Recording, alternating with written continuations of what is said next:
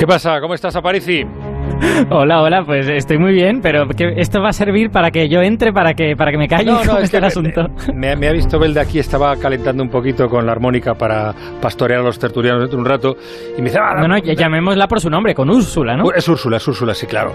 Eh, estaba aquí diciendo, ah, haz un fraseo así pequeño, torpe, como mis fraseos de armónica todavía, para que, para que luego yo cambie el tono y entremos con Aparici para hablar del cerebro. ¿eh? El cerebro y cómo percibe el tiempo el cerebro. Yo te he de decir que eh, yo tengo una percepción muy extraña del tiempo. ¿Ah, sí? Eh, sí, procu- una de las cosas que más me molesta es llegar tarde y me cuesta mucho eh, Ajá. llegar pronto. Es decir, digo, me va a dar tiempo a hacer las cosas. Ha pasado muy poco tiempo. El tiempo Ah. es relativo. Bueno, a ver. si te sirve de consuelo, yo siempre intento hacer como tres cosas más de las que realmente hay tiempo para hacer y siempre llego tarde por Ya. eso. bueno, todos hemos sentido alguna vez que cuando nos divertimos, cuando estamos haciendo, por ejemplo, el programa, el tiempo se nos va volando y al revés, si nos estamos aburriendo, el tiempo pasa muy lento. O sea, el tiempo que sentimos que no es igual que el tiempo de los relojes. Bueno, eh, lo vamos a aclarar, ¿no? Eh, El, el paso del tiempo, sentir el paso del tiempo mm, ocurre dentro de nuestro cerebro.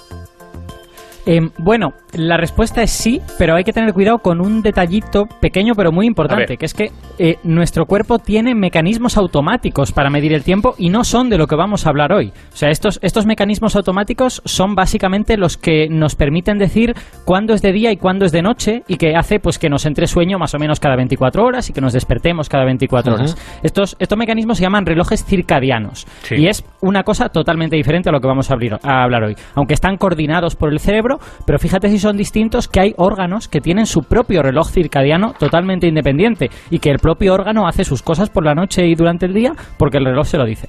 Bueno, pero ya te digo que esto no es lo que sucede en nuestro cerebro y que nos permite decir, bueno, pues deben de haber pasado cinco minutos desde que sucedió otra cosa. Eso, eso sí que está pasando en el cerebro. Eso último ocurre en el cerebro. Ya, ¿y, y qué, y qué es lo que hace eh, el cerebro para medir el tiempo, Alberto?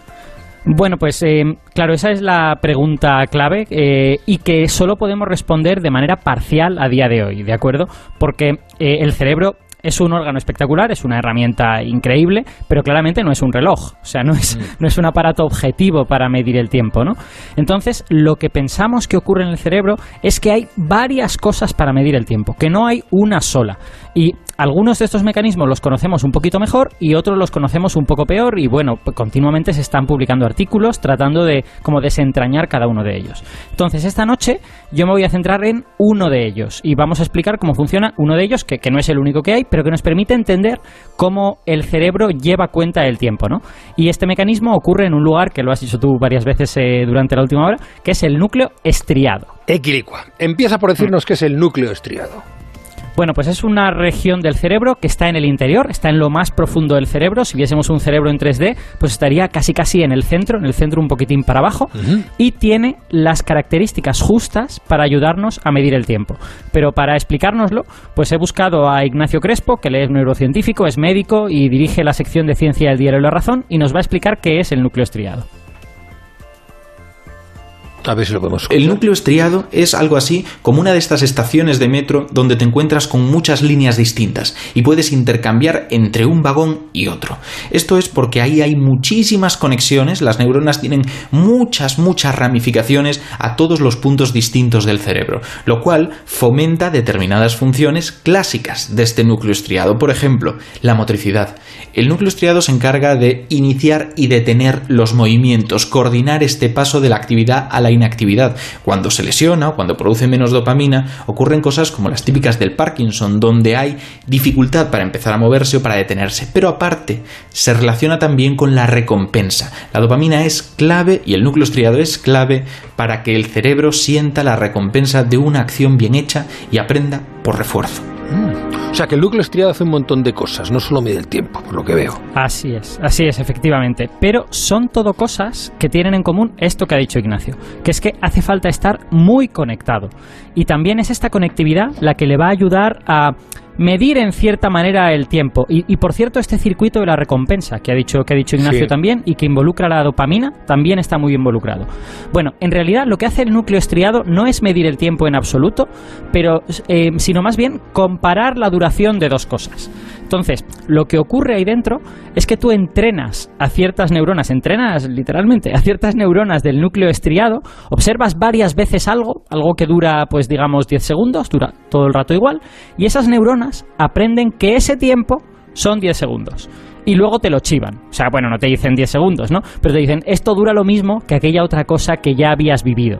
Y entonces tú cuando esas neuronas te dicen eso, dices, vale, ya han pasado los 10 segundos. ¿y cómo aprende una neurona? Vale, pues eh, aquí es donde entra el asunto de la conectividad, ¿no? Porque aprende gracias a otras con las que está comunicada.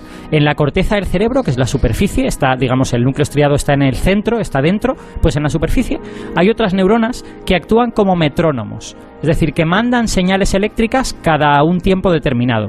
Normalmente un tiempo muy pequeñito, 0,2 eh, segundos, 0,1 segundos, medio segundo. Estos tiempos son muy muy cortos, eh, o sea que no nos servirían para medir cosas de la vida diaria. Y este ha sido uno de los grandes problemas de entender esto, porque como si en el cerebro todo lo que ocurre es muy cortito en tiempos, ¿por qué podemos medir tiempos más largos? Pero la cosa es que hay miles de estos metrónomos que están comunicados con una sola neurona del núcleo estriado. Hay muchas neuronas y muchos miles de estos, de estos metrónomos.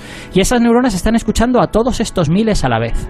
Y lo que las neuronas hacen es recordar cuando han coincidido varios de estos metrónomos. Qué complicado, a ver, coincidido. Eh, danos un ejemplo. Sí, sí, efectivamente el cerebro lo hace complicado, pero es porque necesita ser muy flexible. Mira, el, ejemplo que te voy a dar es el siguiente. Imagínate que tenemos tres de estos metrónomos. Hay uno que manda una señal cada 0,2 segundos, otro cada 0,3 y otro cada 0,5 segundos. Entonces, cuando empezamos a prestar atención a algo, las tres metrónomos empiezan a contar. Entonces uno cuenta 0,2, 0,4, 0,6, el otro 0,3, 0,6, 0,9, el otro 0,5, 1, 1,5 la pregunta es, ¿cuándo van a volver a coincidir? Pues volverán a coincidir los tres cuando hayan pasado tres segundos. Entonces, durante el entrenamiento, la neurona lo que ha aprendido es, cuando estos tres vuelvan a marcar a la vez, habrán pasado tres segundos. Y esa es la información que la neurona nos da a nosotros. En realidad, cuando, cuando nosotros pensamos tres segundos, eso lo que quiere decir es, esta neurona me va a mandar una señal. O sea que fíjate que no es un, no es un reloj objetivo que mire el numerito de los tres segundos, es un reloj subjetivo. Nosotros hemos entrenado a esta neurona para que mida ese tiempo y luego nos fiamos ciegamente de lo que la neurona diga. Si la neurona se equivocase, pues... ¿Y esto nos permite entender por qué a veces sentimos un tiempo mucho más largo de lo que es?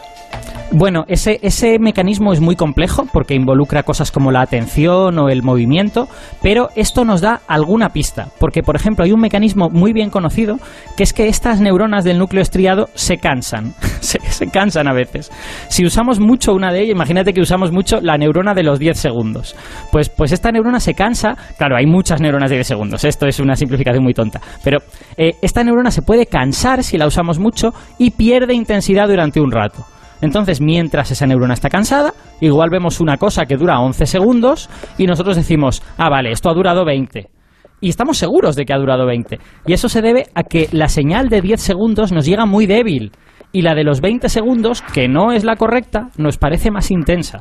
O sea que lo que hay es una especie como de competición entre estos relojes subjetivos. A ver, a ver cuál habla más alto, ¿no? Entonces, si la neurona correcta habla más bajito porque está cansada, pues a lo mejor gana la neurona incorrecta y tú crees que el tiempo que ha pasado es otro.